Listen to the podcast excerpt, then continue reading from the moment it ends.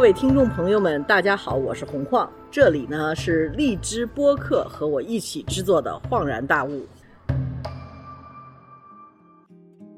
大家好，欢迎收听《恍然大悟》。恍然大悟有时候对我来讲是提醒了我过去的事儿，因为李少红导演呢跟我真的是多年的交情，虽然不是经常见面，但是真的是过了很多事。比如说，他的女儿曾经帮我打理过薄荷糯米葱，我的老公呢又曾经有一次在我的央求下头说，非要去以一个什么土匪甲、土匪乙的，然后后来邵红导演就真的给他派了一个任务，谁知道呢？这就引出了一段故事。然后邵红导演可能对我来讲。是一个接老底战斗队的成员了，所以呢，这次呢是我和邵红导演对话的第二集，可能里头呢就会有一些我的嗯非常不可以见日光的、不可以曝光的这种小故事、丢人的故事在里面。好，希望大家听着乐着，然后喜欢我们这个节目。除了就是像我这种特别情绪化和不靠谱的朋友、演员家属以外，能再举一个 碰见的比较，就是碰见的比较不靠谱的要解决的，作为导演要解决的问题吗？哎呦，那你每天问题太多了，就是你得要想知道是哪一种类型的，就是因为每天现场啊，恨不得有几百个问题都在等着你来解决。银蛇最不靠谱的故事吧，就是那个银蛇哈，当时就是一条真的银蛇，然后但是那个银蛇呢，就是我们拍戏的时候特别热，它一遇到热呢，它就像筷子一样，就腾儿就变成一个 直条尺子一样，一动都不动，一点儿也没有凶残，一点儿也不觉得对人生命有任何威胁，也那个小信子也不出来了，你知道吗？然后我就看着我们摄影，包括老曾哈。和他的那些助理七八个大汉子，就拿他一点辙都没有，你知道吗？最后呢，后来就把他放在水泥地上，因为水泥是凉的嘛。然后几个人就围着那儿给他扇扇子，就让他凉。哎呀，我真的是耗时啊！我当时想，我为什么拍这个东西？简直太一点也不像是一个那个。当然，这部这个电影后来被举报十八处凶残镜头哈，但是我觉得肯定是没有一，其中没有一条都说这个银蛇是凶残的，因为它确实不太凶残。我要知道，我脑子里想的是个蟒蛇，就拿了一个银蛇，就筷子那么粗，完全没有想。啊，但是呢，后来我们就为了拍那个银蛇这样子卷起来，身体卷起来吐信子，他也不听我说戏呀。你明白吗？他不管呀，他就觉得热，他就啪啦就这样子耷拉在那块儿，所有的人就真的两个小时对他没有办法，就不能开灯，因为一一有灯光哈，它就太热了嘛。但是没有灯光呢，又太暗了，然后又又又找找找，几乎都快找到室外，门也打开了，让它在那儿躲。但门一开呢，外面还是热，它就扔。又耷拉下来，反正是我觉得这是我拍的最艰苦的一一出戏的镜头了。嗯，他们都说说说动物和小孩是最难拍的，是吗？对，就是动物真的，因为它跟人没有办法交流嘛，所以你跟他说戏，他也听不懂嘛。所以他有他自己的生活规律，他完全不跟人的生活规律一样的，这个很难搞啊。然后小孩儿，小孩儿呢，基本后来我们有办法了，就是。呃，相同的小孩儿就是呃，嗯，要要拍小孩戏，最起码也准备三个，啊，就是他长得都差不多啊，今今小小婴儿小孩儿哈，都长得差差不多，他还没有那种很强的性别感的时候，小襁褓里一抱一包哈，差不多准备三个你才能拍今天的戏。一个因为他一会儿要吃奶了，一会儿就是情绪不好的要睡觉了，你就没有办法，你只好就要轮换着看哪个。首先要讲究说不爱睡觉的啊。或者是你要拍睡觉，你就说的一定就是找那个爱睡觉的啊，就摆这儿就睡。你反正这个很麻烦。不是你要是找那么小的小孩，非得要活的吗？能不能拿个娃娃代替呢？你除非就是不露出来，你可以拿它娃娃当在襁褓里的填充的哈，你感觉你没有露出来，你可以。但是呢，那个后来我们发现呢，它那个体积和那个感觉哈，你要是娃娃和那个真的孩子那个抱的感觉完全不一样，还是得真孩子。所以呢，就多要几个。你抱着它，它因为它是个软和的，你知道吗？嗯。所以呢，你你那个手的手劲儿什么的是不一样的。OK，这个还是真就从来我们不知道的。看样子我对我的导演梦就又多了更远了，又又远了一步。对，又觉得这事儿就算了吧，听起来就是很难办的一件事情。是是是，就是。呃，尤其我们拍大宋的时候，因为讲的就是这个狸猫换太子的故事嘛，所以它跟生育一直从头到尾有关系，所以我们用的孩子可真多，都是小婴儿。但你看的时候，完全没有人发现，就是其实上一镜头的孩子跟下一镜头孩子已经不是一个了。但是呢，因为小婴儿嘛，所以他都差不多啊，主要你找的那个脸的轮廓差不多的都可以啊。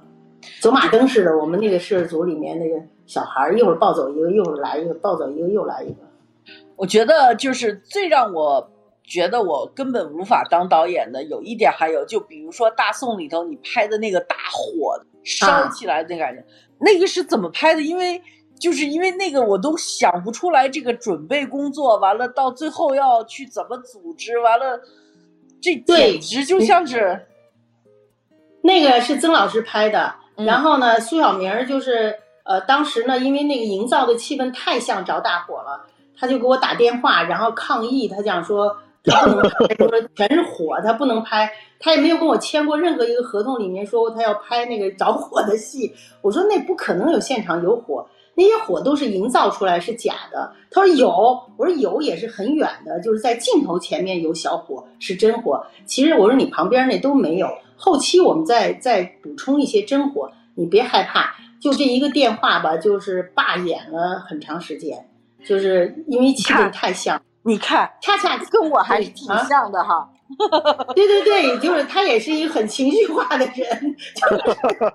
行，就为这事儿，我觉得我和小明应该请你吃顿饭。但是等杨小平回来吧。还有就是，他是一个他在那戏里面演一个接生的。接生婆，但是呢，她呃自己也没生过孩子，他也不知道怎么生孩子。然后他想说，我应该干嘛？我说你就是应该就是教了他一套，然后还教给他了一把，就是说我们最后要是拿剪刀把脐带啊，就是当然我不会拍那个剪脐带的过程，但是我觉得你的动作的过程呢，还是要有这个的。有这，他说这个剪刀是干什么的？我说这剪刀是剪脐带的。哦，然后他就。一开拍的时候，他就一下子拿那个大剪刀，就在我镜头前面晃，你让人家讲快快快，然后我赶紧停机，我说你干嘛呢？我想说你不是让我剪脐带吗？我说你你什么时候剪呀？那孩子生出来你才能剪呢，没生出来你到哪去剪去？哦哦是吗？然后那把剪刀又搁，然后最后呢把孩子抱错了，就我就一一再跟他讲说，孩子一定要头朝外抱出来，你千万不要。我给你放的是头朝外的，我也不知道他怎么在里头捣鼓捣鼓，他把头转到里头去了，就屁股朝外出来的。我说这个怎么能生得出来？然后重来，我说你这个完全报错。他说没有啊，我说你这个生孩子一定是头朝外，不能够是脚朝外，脚朝外是生不出来的。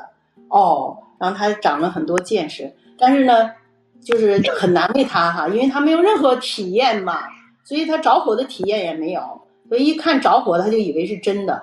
其实我们拍的火吧，曾老师特别有经验，他基本上在现场不用真火啊，但是呢，那个气氛的感觉哈，特别像就是着火，因为所有的那个火光的那个灯哈，还是按着那个火的那种频率是会闪动的。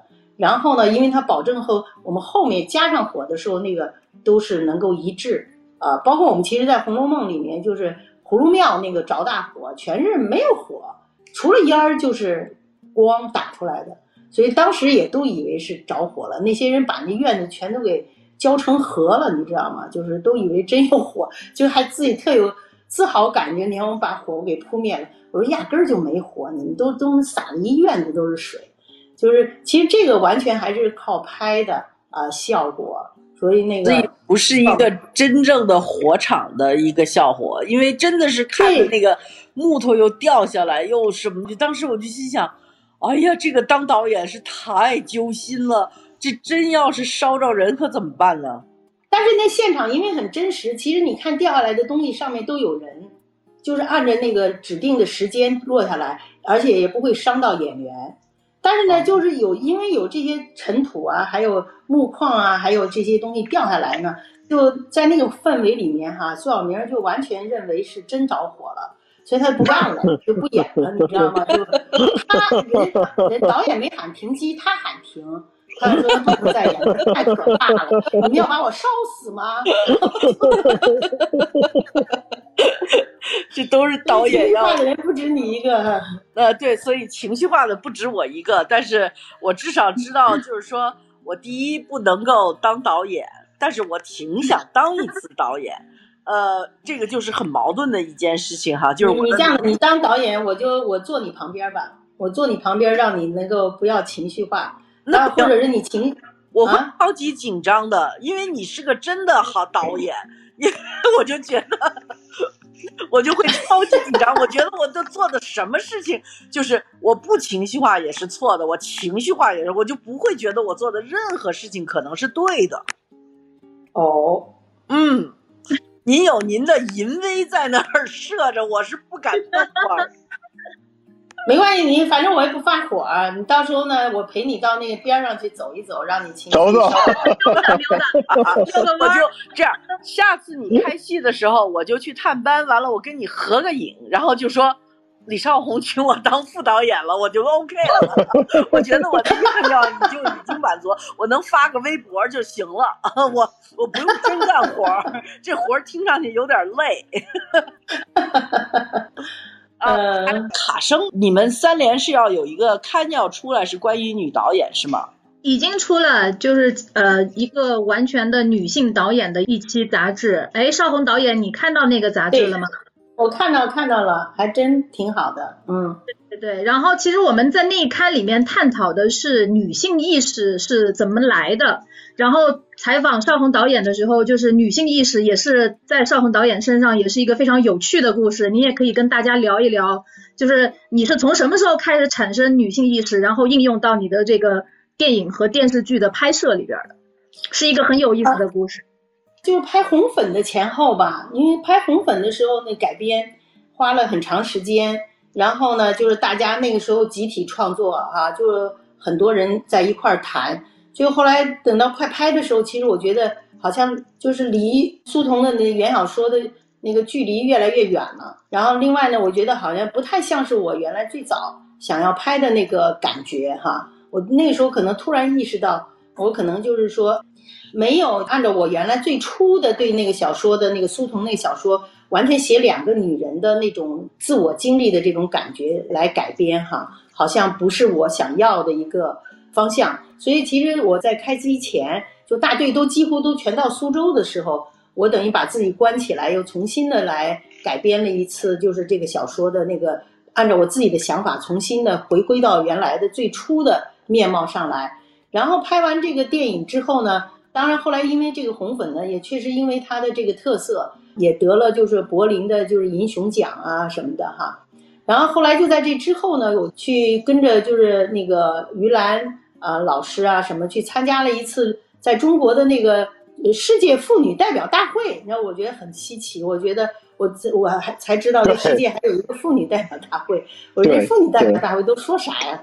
然后我就挺好奇的，就跟着云兰老师去了。然后来呢，就是讨论的很多东西我都不太懂哈，很多就是中国的一些就是女的那个代表，其实就觉得，其实在中国呢，就是说好像就没有妇女歧视。呃，中国因为那那时候讲毛主席一直在提倡，就是说女人啊能顶半边天哈，然后讲就说这不是很平等吗？就是男女特别平等。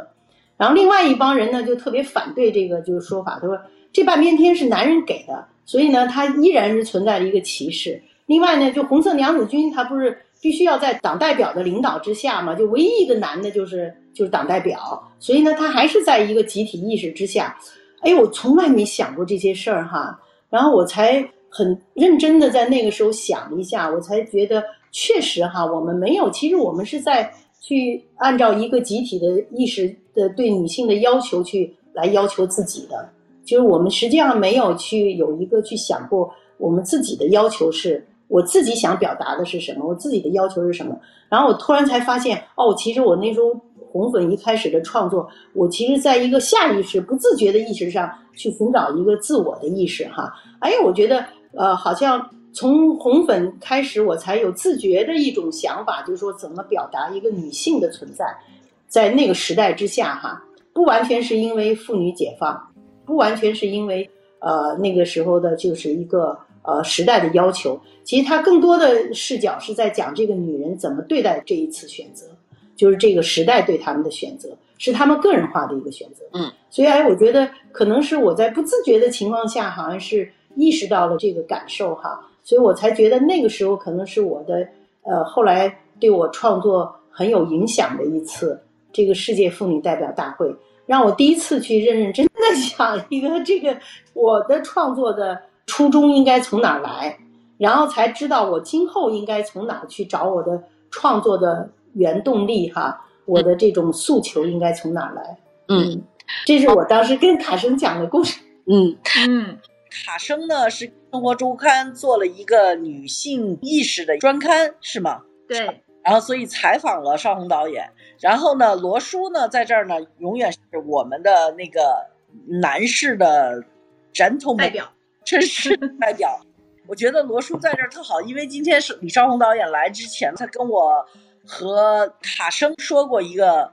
说，哎，导演是不是特别凶啊？所以我们刚上来聊的第一个问题就是问李少红导演，导演是不是特别凶？然后就知道，就是说导演不能凶，因为导演要让演员，比如说蛇，不是主要，那个主要是让演员去发挥，就绝对是不能够靠凶去说服别人。导演是需要去用一种。非常好的沟通方式，能够激发出演员对戏的这个，我也不知道，反正就是跟我们想象的根本不一样哈。所以呢，我觉得如果说你要真的想知道，就是在我们看见的所有的李少红导演这些大戏背后的工作，到底一个导演要做什么工作，尤其是这些对做电影工作有兴趣，或者是说想当导演的人。先了解一下，比如说像我这样的，我就是有点小想当导演的愿望，但是越听。李少红导演讲，我越觉得我就算了吧。我我刚才已经说了，下次少红导演拍片子的时候，我就到现场去。他容忍我在我的微博上，在我的抖音上头发一段视频，我在现场，我当了副导演了，我我就已经满足了，我就不用真的当导演了，真的是很 挑战的一个行当。你觉得少红最挑战的是什么？当导演？呃，我觉得还是呃任性吧，呃，还是对你自己的追求的东西要有坚持。我觉得这个是挺难拿捏的，就是因为遇到的问题会很多，条件有时候都永远好像达不到你所想象的条件的时候，然后你最后怎么选择，能不能够坚持住你对你自己的那些想法哈的那种体现啊，有时候一让就。这盆水就没有了，嗯，这个就是你你可能每天，呃，这个过程中每分钟，呃，你都要想的问题。你觉得你有没有有的时候拍戏疲惫啊，或者是什么累到一种程度？你觉得 OK，拍完这部我就再也不拍了，就太累了。没有，我拍戏基本上就属于那种一进现场啊，就感觉跟打鸡血了一样，就那人就活了，就是那个。好像就是 呃，说话呀，就是表达哈，也就流畅了，就是好像就可以滔滔不绝的那说。就平时我就就说不出那么多话来，我觉得，呃，那我觉得就生活你就觉得有意思了。就是如果不拍戏的话，我觉得什么都没意思。就是觉得我马上三天可能就生病了，就我就觉得我自己要生病了，身体也不舒服了。啊，就会是那种样的人，所以我我好像从来没有想过，就是说，呃，我拍完这部戏，我要好好歇一歇什么的之类的，好像没有。嗯，所以您真的就是一个天生的导演，那得有点对，就是拍完一部戏就等待着下一部戏进现场。那个时候你知道胶片的时候吧，就是第一天就是开机第一个镜头时候，听到那个摄影机的那个马达和那个齿轮的声音的时候，哦，我跟你讲，真的是激动啊，就浑身起鸡皮疙瘩。呃，我都觉得每次就是现在，我觉得没意思了，因为拍电视剧哈，就是那个嗯叫摄像机，就是啥事儿没有，跟个大玩具一样，塑料壳的哈。我很长时间不能适应这个东西，你知道吗？导演觉得导演，下次我录一点胶片声，你在拍戏，呃，我在旁边给你 录音。我觉得真的要制造一下气氛的话是可以的。是的，就跟有人开车似的，现在好多人就是开那个自动挡的车，他就觉得没有那个嘎扎一下拉档的那个感觉的话，就啊，对对对，特别没意思啊。啊。对对对，嗯嗯，不喜欢开了自动车。对我，我想聊一个事儿，邵红导演，就是因为我看了你所有的这些，尤其是就是电视剧的作品，有一个我特别印象深的，就是服装的漂亮，还有它的细节。然后你是对这个是有特别的讲究吗？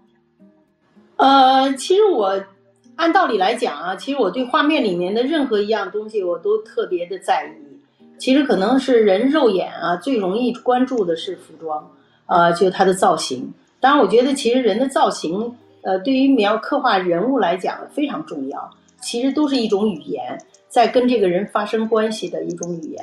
那当然，每场戏的气氛、还有光线、还有色彩，其实它每一样东西，其实在画面里能看到的东西，其实它都有一定的语言的。那一般来讲，观众呢容易第一去看到的就是服装。第二呢，就是陈设，然后第三呢，可能是一些摆设物件呀、和它细节，就这些东西。所以我觉得，其实以电影细节最重要。细节不仅仅是说你拍了一个杯子的特写呀，或者他手的一个动作呀，其实它是细节是反映内涵的。就这个内涵包括人的内心的内涵，也包括就是这部影片的内涵，然后也包括就是这个氛围的那个内涵、气氛的内涵。所以我觉得细节对我来讲，其实是我很在意的。你没有细节，可能就没有影像。这些它堆积起来，它是一个影像整体的一个信息啊。如果说是这么讲究细节，会不会你的准备期就会比别人要长一点了？不太长，就是选择的非常准确。一个是找到准确的适合于这部戏的合作者，你比方说是服装造型哈。你这个选择上面要非常准确，因为他能够在这一方面给你加分儿啊，这是一个很重要的人的选择，摄影啊，还有美术啊，还有这个服装造型啊，方方面面的人要很准确。另外呢，就是说要对这类题材，呃，历史背景，还有就是它这方面的就是材料什么这些哈、它都有足够的知识的这种支撑，因为你不可能是全能的。我不可能去懂得那么多东西，但是我觉得对我来讲，选择对了人，他就给我带来很多的这种能量和带来这种很多的这个细节的可能性啊、我觉得这点是最重要的，可能是。所以作为导演，这个组织能力除了不能情绪化以外，这组织能力还得特别强。您一般对，就组织、多少人？组织还有审美和这些判断吧，我觉得哦。这点都还得要比较啊准确，啊，要不然的话选错了人，他不是适合于做这个的哈，可能就会摩擦特别多，你知道吗？就是在这个过程中间，嗯，您最大的一个剧组有多少人？呃，就上千人吧，啊。就，对对对，就是台前幕后的，就现场一般最大的时候呢，可能是三百到六百人，就是那还有四百多人是在幕后做准备的，然后呢，就是对，就是全部加起来，呃，一千多人的呃摄制组，就是确实就是一个很大的一个工程，就这种样的戏。太庞大了。嗯嗯嗯，就是一到发饭的时候吧，就是特别壮，就应该壮观了。太壮观了。真的，一般来讲，摄制组啊，一百多人的摄制组吧，你开饭可能要二十分钟到四十分钟吧。那那个你要一千多人，你要六百多人的摄制组在现场的话，你根本没有办法找一个点儿吃饭，你只能就让大家就轮班的去吃。你要不然的话，你肯定是俩小时开饭，你你光打饭你就得排队。你想三百多个人排队，到六百多个人排队，你得排多长时间？所以呢，只能就是说，呃，轮班吃。然后我说的这三百到六百还不算群众演员。如果你正好要拍到就是大场面的群众演员，再加上三千人，你想想就是你两三千人那一摄制组那一天呢，真的是开饭开不过来，光是那个饭车都能停一溜，你知道吗？就是各部门哈，呃，轮流吃饭，就是中间不能不能停，你要一停等于说是没点儿了，就是太阳下山了，估计还没吃完呢，这么多人。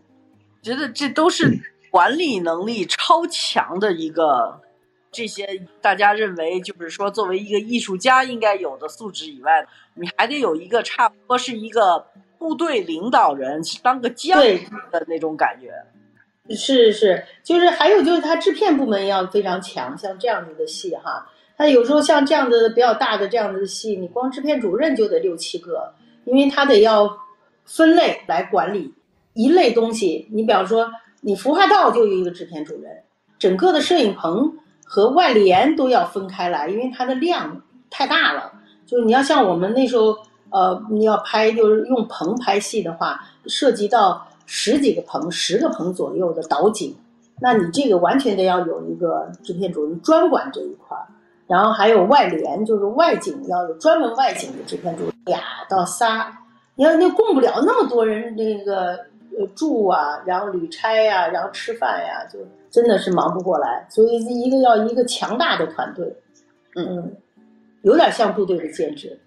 我觉得这个导演的工作呢出的特别及时，因为呃，首先呢把我啊，我觉得可以就彻底扼杀掉了，因为我本来还曾经在直播间说，哎，我也特想当一回导演，这是我要的，但是我觉得。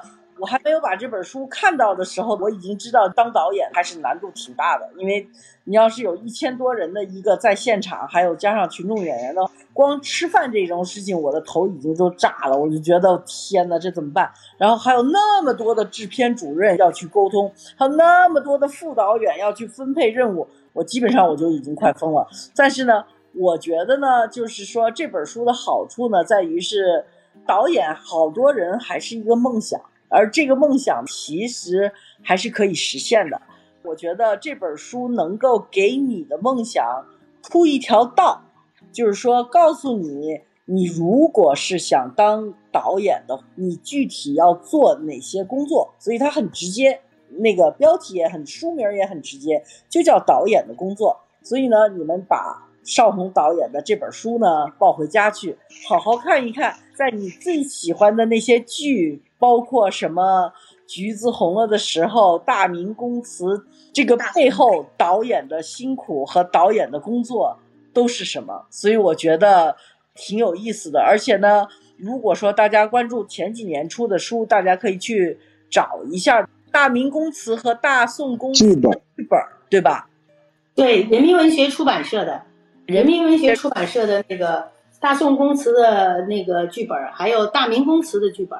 啊，今年大明宫词正好放二十年，所以他出了一个纪念版。嗯，精装的这两部精装对特别经典的古装戏的剧本都在一起。然后邵红导演刚出的叫《导演的工作》，这个主要就是告诉大家，当我们看见前台演员之后，背后你要做多少工作才能够让这样一部作品真正的大家才能看到，还是挺不容易的一件事儿。但是像邵红这样的，真是对导演工作非常热爱。就开机的时候，他是非常激动的，对吧？每次就盼望着下一部电影什么时候开始，是吗？